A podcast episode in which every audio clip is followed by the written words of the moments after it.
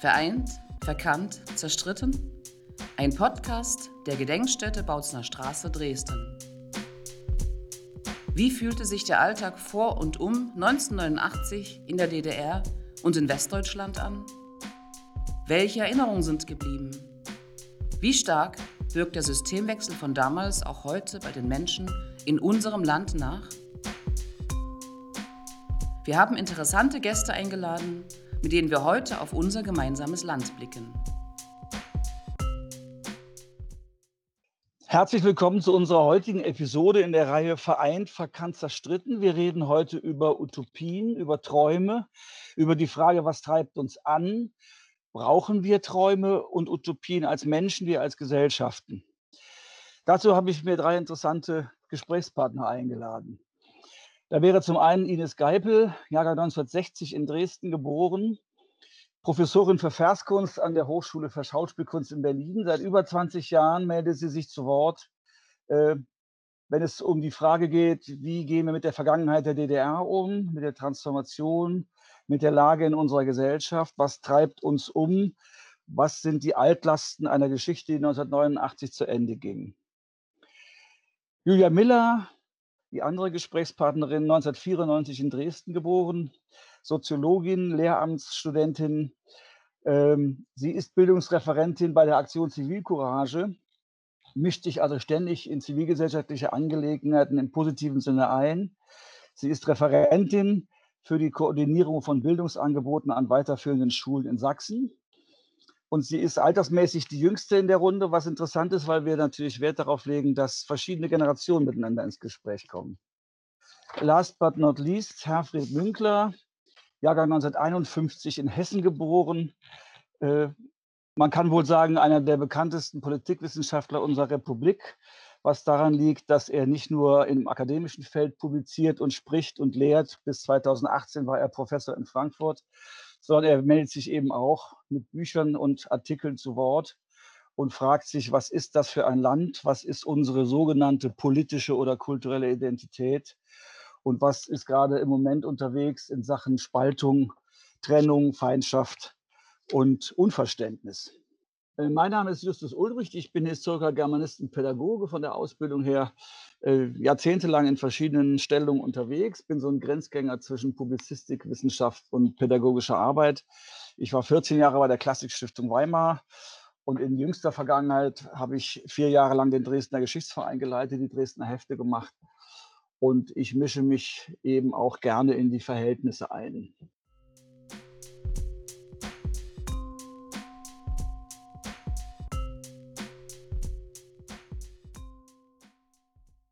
Frau Geipel, ein wichtiger Bestandteil Ihrer Biografie ist das Erlebnis eines Berufs- und eines Systemwechsels.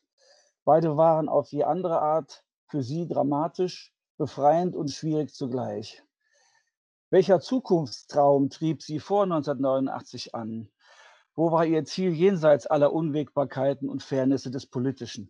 Ähm, ja, also dieser eine große Zukunftstraum, ich glaube, das ist schwierig zu beantworten. Wir hatten das Problem der Diktatur und die wollten wir loswerden und äh, das war schon Traum genug. Ja? Also es gab sozusagen einen geharnischten politischen Konflikt.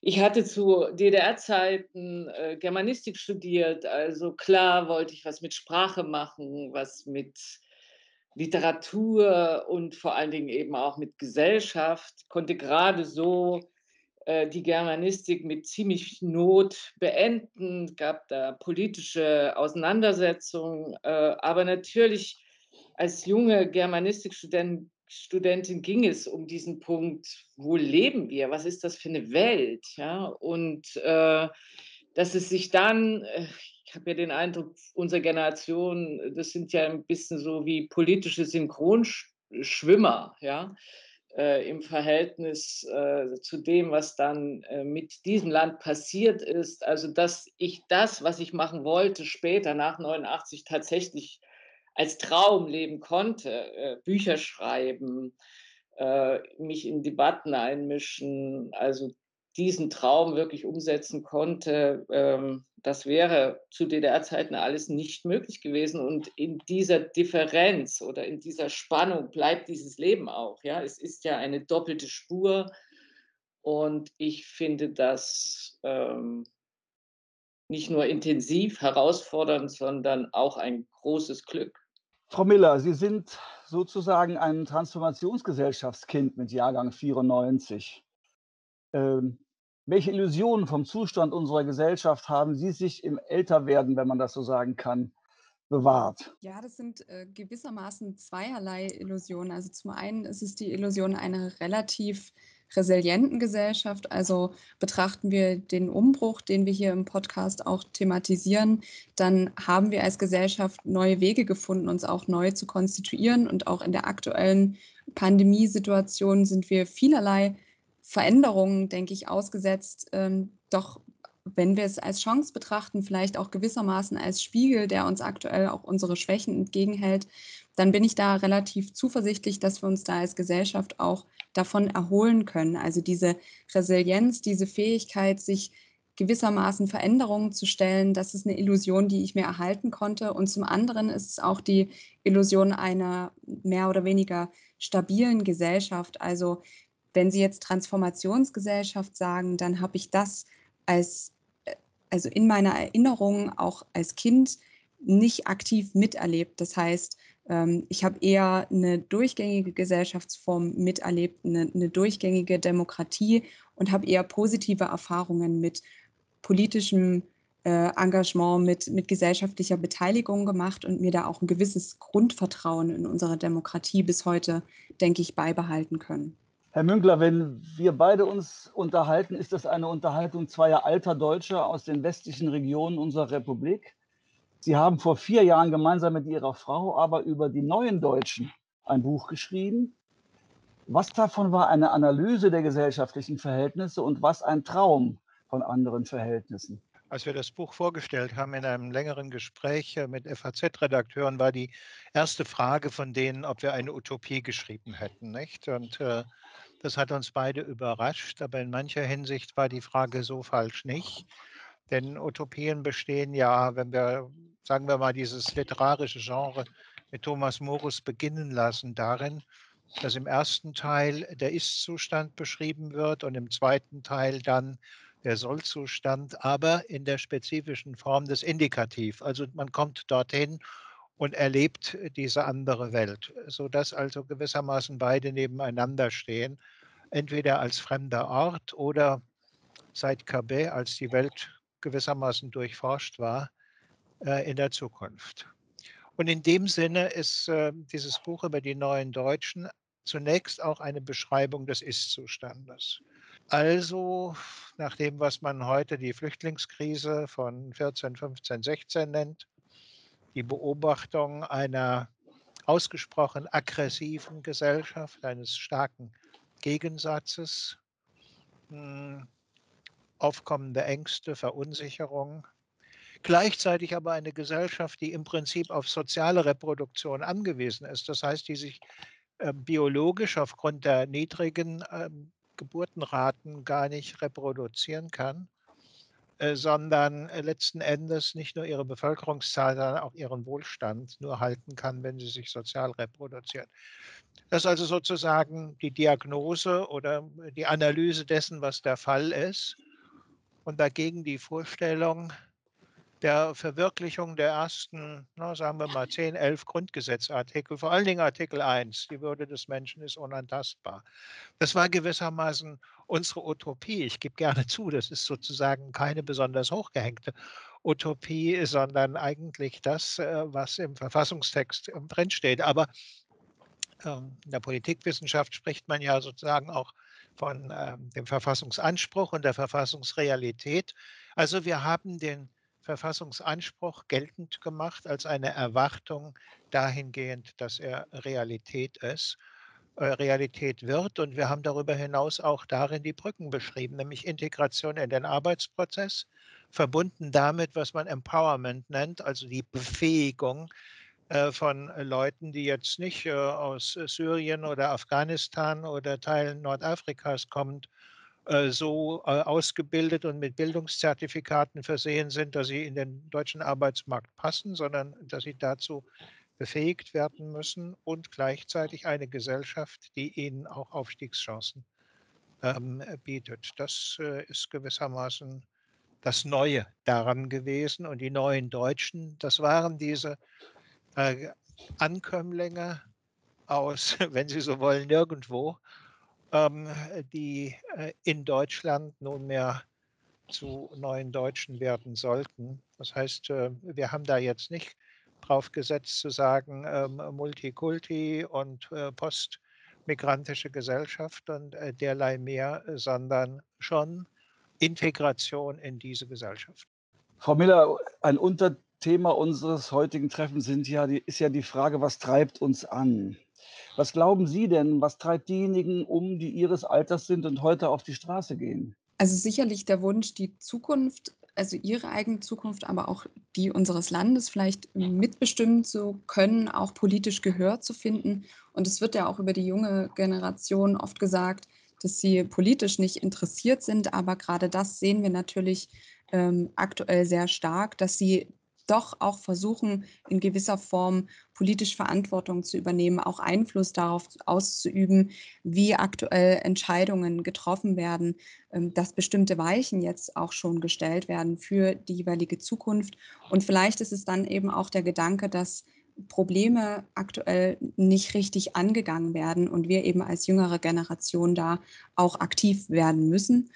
Und auf die Straße zu gehen, auch Forderungen an die Politik zu stellen, sich für bestimmte Werte einzusetzen, ist für mich in, in jeder Hinsicht eine Form von ähm, politischer Beteiligung, wobei ich hier natürlich ähm, ausschließlich von friedlichen Protesten und Demonstrationen spreche und gewaltvolle natürlich in jeder Hinsicht ablehne.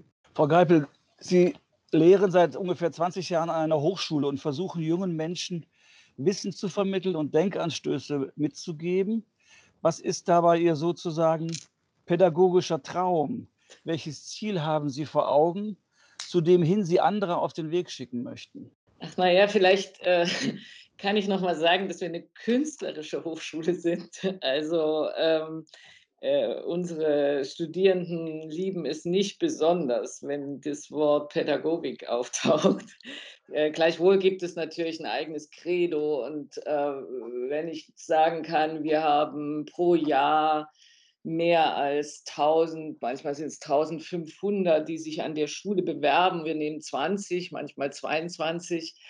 Ähm, also und diese äh, schönen Hypertalente, diese sehr schönen Wesen, die da kommen. Ich glaube, sie so zu beraten und auch zu begleiten über diese vier Jahre des Studiums, dass sie wach, fordernd, ähm, intensiv, welthaltig ähm, auf der Bühne stehen und die Welt verändern. Ja, das ist ja nun mal die alte Aufgabe des Theaters. Ähm, ich glaube, da haben wir genug zu tun. Also äh, die Kräfte zu versammeln, die Kräfte zu bündeln. Und das ist auch für mich, weil es geht um da, um jede einzelne, jeden einzelnen äh, immer wieder eine große Herausforderung und vor allen Dingen aber ein großes Glück. Es ist, wir sind ein per se utopischer Ort, glaube ich, diese Schule. Herr Münkler, viele Angehörige unserer Jahrgänge haben in den 70ern und 80er Jahren auf der Straße und in der Universität politisch geträumt und uns öffentlich zu Wort gemeldet. Sind Sie, aber auch wir vielleicht alle unterdessen weiser, ernüchterter, illusionsloser oder gar desillusioniert geworden? So mag das scheinen, äh, wenn man im Fluss eines Lebens steht äh, und äh, auch konsumiert wird durch die sich verändernden Konstellationen. Aber wenn ich jetzt sozusagen zurückgucke auf das Jahr 92, als ich im Frühjahr an der Humboldt-Universität aus Frankfurt ankommend ähm, angefangen habe, äh, da hatte ich äh, äh fünf studentische Hilfskräfte, äh, die vorher Leutnants der Nationalen Volksarmee gewesen waren. Also im Prinzip, wenn Sie mich als äh, Wessi äh, sich vorstellen, gegen die ich vielleicht ja vielleicht zu alt dafür gewesen, hätte kämpfen müssen. Nicht? Und jetzt saßen wir zusammen und haben uns überlegt, wie wir eine ähm, den Rezensionsteil einer politischen Zeitschrift, äh, politische Vierteljahresschrift äh, organisieren und äh, dies und das und jenes machen. Also man könnte eigentlich fast sagen, das Utopische, jedenfalls äh, für mich 88, 87, 86, wirklich noch Utopische, hat einem dann plötzlich eingeholt. Äh, und äh, man war mit der Bewältigung der damit verbundenen Herausforderungen so sehr beschäftigt, dass man gar nicht gemerkt hat, was da eigentlich passiert. Aber konkret zu Ihrer Frage. Nicht? Also meine Vorstellungen Ende der 60er, Anfang der 70er Jahre, als ich äh, Gymnasium beendet hatte und äh, dann äh, nach einiger Zeit an der Uni angefangen habe, war erstens, der Sozialetat soll höher sein als der Verteidigungsetat. Nicht? Das ist heute längst der Fall. Er ist sehr viel, sehr viel höher als der Verteidigungsetat. Zweitens, Konstellationen, in denen die Bedrohungslage in Deutschland, nicht? Also würde sagen, die wechselseitige Geiselnahme von Ost und West im Zusammenhang einer nuklearen Konfrontation oder auch einer sonstigen militärischen Konfrontation ähm, zumindest reduziert ist. Aber sie ist verschwunden in dieser Weise. Äh, und schließlich eine Liberalisierung der Gesellschaft. Man vergisst das so leicht, wie konservativ äh, in vieler Hinsicht die 1960er Jahre äh, in Westdeutschland der alten Bundesrepublik noch gewesen sind. Also das jetzt nicht nur auf Schwule und Lesben bezogen, sondern auch auf allgemeine gesellschaftliche Verhaltenserwartungen. Und in dem Sinne, glaube ich, kann man sagen, ist vieles von dem, was damals in weiter Ferne war, also Willy Brandts etwa Formulierung, wir wollen mehr Demokratie wagen, nicht? Das Wagen, äh, ja wirklich ein Wagnis mit diesen Deutschen, die ähm, die Nazis äh, ja mit an die Macht gewählt hatten. Wir wollen mehr Demokratie wagen. Äh, dass das möglich geworden ist, das würde ich schon sagen, ist nicht ein Versickern der Träume, ähm, nicht ein Einko Einkommen in einer äh, trostlosen Realität, sondern ein fast unmerkliches Verwirklichen dessen, was man häufig erst durch einen genauen Rückblick sich vor Augen führt. Herr Müngler, wir haben es ja vom Träumen. Träumen Historiker oder Politologen prinzipiell anders als andere Menschen oder Disziplinen oder träumen Historiker und Politologen, wie Menschen halt träumen? Na, ich würde da sagen, die, die Trennlinie liegt jetzt nicht zwischen den äh, Sozialwissenschaftlern und den Kulturwissenschaftlern oder so, in ähm, dem Sinne, dass die äh, Soziologen, Politologen realistischer sind und die Kulturwissenschaftler abgehobener, sondern die Trennlinie ist äh, eher dort zu suchen, wo man sich gesellschaftlich oder politisch engagiert und Erfahrungen macht in diesem Bereich. Oder aber, wo man sagt, naja, also ich will in Ruhe und schön träumen und nicht äh, durch mühselige Realisierungsprozesse dabei gestört werden. Und äh, ich habe nun mal in den äh, 1970er Jahren relativ viel Kommunalpolitik gemacht, was manche Vorzüge hat, äh, weil man äh, da nicht an so ganz großen Rädern äh, dreht, bei denen man die Effekte des Räderdrehens nicht beobachten kann, sondern ähm, einen Blick darauf hat, ob das, was man vorhat, dann auch Wirklichkeit wird, von Jugendzentren bis was weiß ich welchen Initiativen. Und von daher träume ich, wenn Sie so wollen, kleinteilig, nicht? Also zu sagen, äh, habe da jetzt nicht die Neigung, äh, große Utopien äh, mir in den Kopf zu setzen. Darüber habe ich, sagen, ziemlich regelmäßig eine Vorlesung gehalten, in dem ich die Geschichte der Utopien dargestellt habe ähm, und auch die Geschichte der Dystopien, also Orwell und, und anderes. Ähm, und ähm, dann auch das Kleinteiligwerden im 20. Jahrhundert, gar keine utopisch, gar keine großen äh, Projektentwürfe mehr, sondern eher bescheidene äh, regionale äh, Vorstellungen. Großflächig waren dann eigentlich nur noch die Dystopien.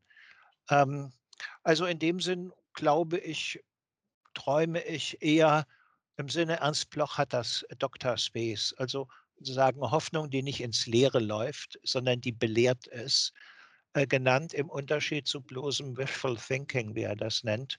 Also ich habe mal einen Wunsch, nicht? Und den stelle ich jetzt in die Welt hinein und erwarte von der Welt, dass sie ihn mir erfüllt.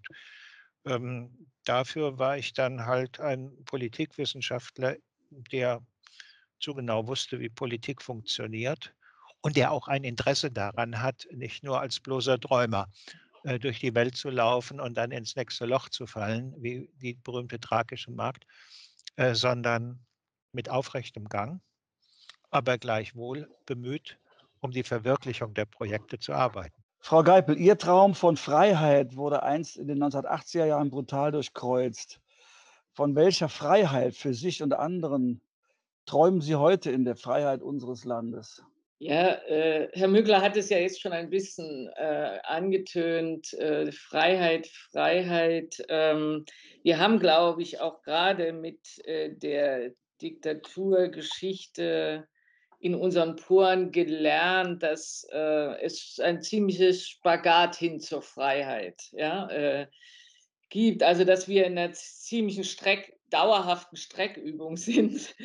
Äh, und ich, da ich ja vom Theater komme, halte ich diesen Satz von Schiller, äh, es gibt einen Brief äh, an Körner, wenn ich Körner sage, habe ich natürlich Dresden vor Augen, ähm, da sagt er im Zusammenhang mit dem Walzer, ja, zeige deine Freiheit, aber schone die Freiheit des anderen. Das finde ich so einen schönen, ja, also so einen schönen Drehmoment. Also was das für ein Wagnis ist, ähm, äh, diese Freiheit äh, und gleichzeitig ähm, ja, sie zu behaupten und den anderen in dieses Freiheitsmodell mit hineinzunehmen, das finde ich schon gerade im Moment auch was sehr Zentrales. Und äh, wenn Sie mich nach Freiheit fragen, ich, in mir bleibt das als ein starkes Bild, wenn ich an heute an den Gates der Welt stehen darf und egal, gut, im Moment nicht unter Corona-Bedingungen, es ist klar, aber äh, wir haben das natürlich in uns, wo wir überall standen und wohin wir geflogen sind oder eben durch die, das Kunsthaus von Zürich laufe oder eben heute alle Bücher lesen kann, dann ist das alles für mich auch Freiheit. Ja? Und ich bin froh, dass das geht ich bin froh, dass man auch unter diesen Bedingungen jetzt, wo wir am Ort sitzen, ja zumindest eine Freiheit entfackeln können, was den Kopf angeht. Also wir sind da ja nicht am Ende, was unsere äh, inneren Potenziale angeht. Und äh, klar, äh, ich für mich selber als sozusagen Leitstern oder Leitsatz war es eigentlich immer diese Geschichte von äh, Wilhelm Flusser, äh, dieser Satz, Freiheit ist die Möglichkeit, sich gegen das Schicksal zu stemmen. Also, dass man äh, nicht einfach in dem Leben auf eine Spur gesetzt wird, sondern dass man auch sich aus dem Bann des Alten befreien kann, dass man wirklich auch äh, Frau Miller sprach von den Resilienzen, ja, also dass man doch ähm, zum Beispiel in dem Leben auch gut Umwege machen kann und es sich trotzdem nach einem intensiven Leben anfühlen kann. Also ich glaube, es ist mehr drin, als wir manchmal glauben. Also der Freiheits, die Freiheitspotenziale äh, sind doch immerhin noch unendlich, wenn wir ein bisschen unseren Fantasieraum anfackeln. Frau Miller, Kommunisten, Sozialisten und leider auch Nationalsozialisten hatten einst eine Art Masterplan auf den hin sie ihre Gesellschaften entwickeln sollten und wollten. Was daraus entstand, war für viele, allzu viele Menschen eine einzige Katastrophe. Ist Ihrer Meinung nach die Zeit für Masterpläne damit vorbei nach dieser historischen Erfahrung? Oder hätte unsere Gesellschaft einen Plan dringend nötig? Ich, ich denke, dass derartige Masterpläne in der Vergangenheit ähm, natürlich gescheitert sind und die, die Sie angesprochen haben, auch gewissermaßen zum Scheitern auch verurteilt sind. Also ich kann mir in unserer heutigen Gesellschaft, die auch durchaus ja multimedial und sehr schnelllebig geworden ist, auch kein Gelingen eines solchen Masterplans vorstellen. Es gibt sicherlich Schwachstellen in unserer Gesellschaft, nehmen wir das Bildungssystem oder auch das Vertrauen vor allem der jüngeren Generation in, in die Politik, die wir durchaus auch angehen müssen. Aber ich denke nicht, dass das mit einem solchen Masterplan ähm, gelingen würde und uns auch nicht, nicht weiterbringt, nicht zielführend ist. Für mich gelingt es eher mit gesellschaftlicher Beteiligung, mit, mit Debatten, mit Diskussionen, ähm, vielleicht auch mit Anerkennung von Gemeinsamkeiten und Unterschieden und auch mit, Gesicht, mit gewissen Werten, die man dann ähm, ausdiskutiert und miteinander aushandelt. Also wenn es keinen Plan geben soll, bleibt es dann einfach wichtig, dich ganz traum- und utopielos in die Zukunft zu denken? Hm, ich denke, also ich wünsche grundsätzlich jedem Menschen Träume zu haben und Zukunftsvisionen. Ich denke, dass das uns auch gewissermaßen vorantreiben kann, auch eine Motivation in uns wecken kann, aktiv zu werden, sich zu beteiligen, ähm, auch eigene Ideen umzusetzen. Ähm, und in meinen Augen ist es aber auch wichtig, zusätzlich zu diesen äh, Träumereien äh, auch eine gewisse Werthaltung oder mit einer gewissen Werthaltung in die Zukunft zu schauen. Also hm, in welcher Gesellschaft möchte ich denn leben? Wie möchte ich die Gesellschaft äh, mitgestalten und das dann äh, auch sich dafür auch einzusetzen und zu diskutieren, das ist für mich, ähm, eh, darum geht es für mich letztlich.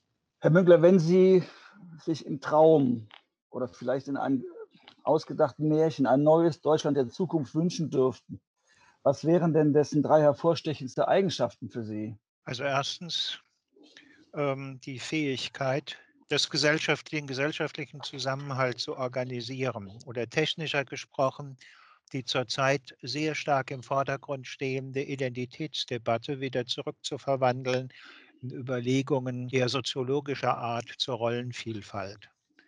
Dass wir eben nicht auf eins festgelegt sind und auch nicht auf eins festgelegt sein wollen, sondern immer wieder wechseln können, was auch ein Element von Freiheit ist. Nicht? Und insofern ist diese gegenwärtig laufende Identitätsdebatte, die ein Merkmal sozusagen zentral und äh, quasi ontologisch macht, eigentlich ein Verhängnis für die gesellschaftliche Flexibilität, für die Verwirklichung individueller Entwürfe, Lebensentwürfe, also weit unterhalb dem, was politisch möglich ist.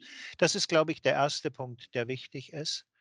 Der zweite, äh, den ich mir wünsche, ist, äh, dass wir als äh, Bundesrepublik Deutschland in der Lage sind, an einem Aufbau von Europa mitzuwirken, bei dem die Europäische Union ein gestaltender Akteur der sich entwickelnden neuen Weltordnung ist. Das ist eine sehr weitreichende Vorstellung. Dazu gehört auch wieder mehr Strategiefähigkeit von Politik.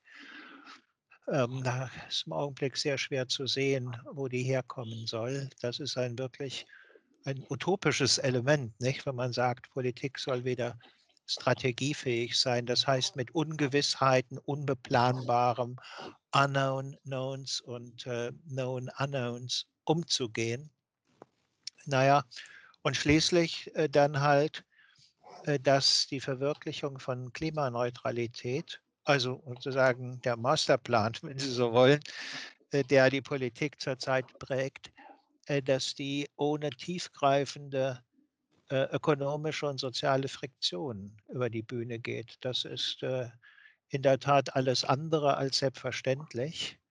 Und wenn wir im Augenblick sehen, welche katastrophalen Spuren die Pandemie respektive die zu ihrer Begrenzung eingeleiteten Maßnahmen hinterlassen, dann kann man vielleicht eine Vorstellung davon äh, gewinnen, was über mittlere Zeit bei schlechtem Prozedieren ein solcher Umbau an Verwerfungen haben kann. Ein Umbau, der zwingend erforderlich ist, der aber gemacht werden muss.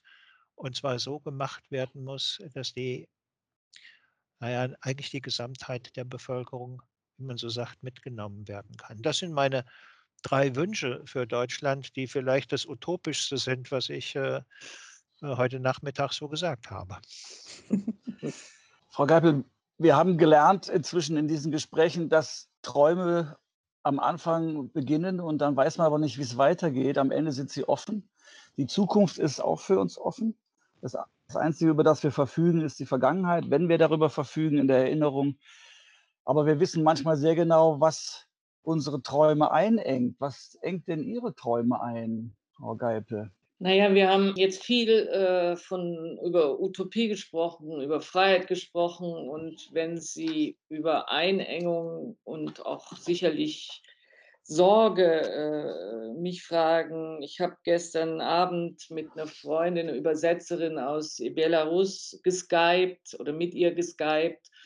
Und sie erzählte mir, dass sie gestern ihre Tagebücher verbrannt hat, äh, weil sie eben befürchtet, dass sie verhaftet wird. Das steht auch sehr real im Raum. Und das ist so für mich die Frage. Ja? Also wir waren jetzt in Berlin äh, hier mit Freunden äh, auf den Nawalny-Demos. Also dass wir als Deutsche uns ein bisschen größer machen und ein bisschen genauer hinschauen, gerade was in Osteuropa passiert ähm, dass, und dass, dass, äh, dass wir uns da den Schmerz anderer auch ganz schön fremd halten. Ja? Das fällt mir doch sehr auf und das begrenzt auch meine, meine Träume oder das verschärft meine Ängste, gerade mit Blick auf Europa. Ich glaube, dass wir da mehr könnten. Ich schließe meine Abschlussfrage an Sie an, die ich auch noch den anderen stellen werde.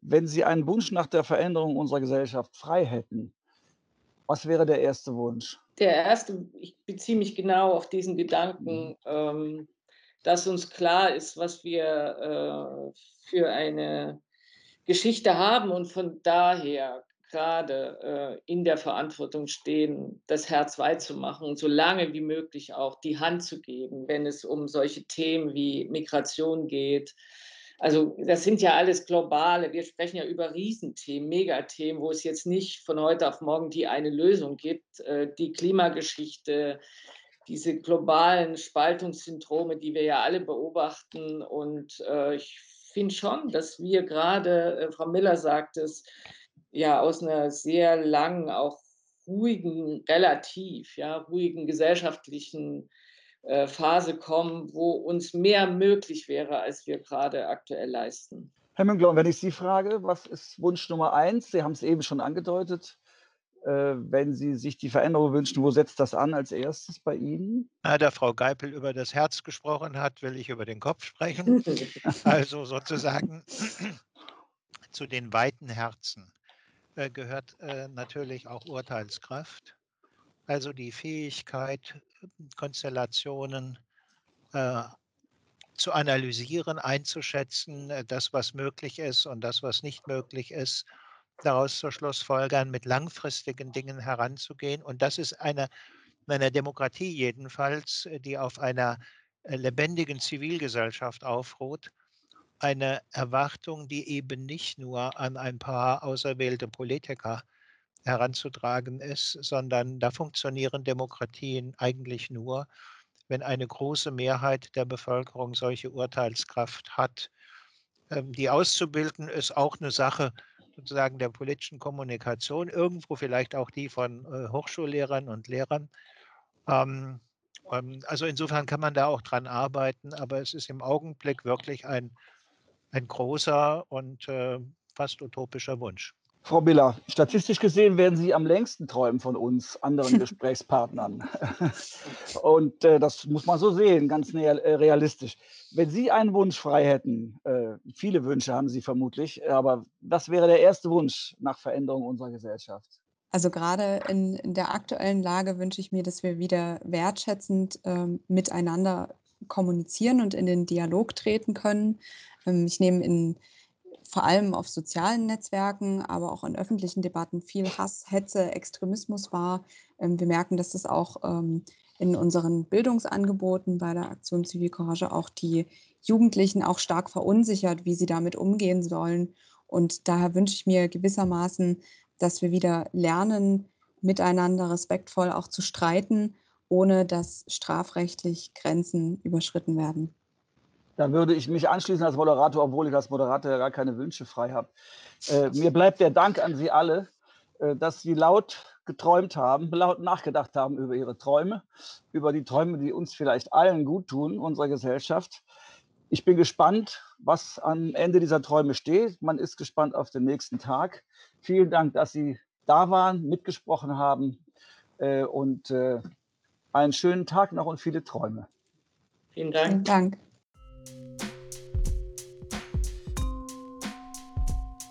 Sie hörten Vereint, verkannt, zerstritten. Ein Podcast der Gedenkstätte Bautzner Straße Dresden. Besuchen Sie uns auch vor Ort und im Internet. Alle Infos finden Sie in den Show Notes.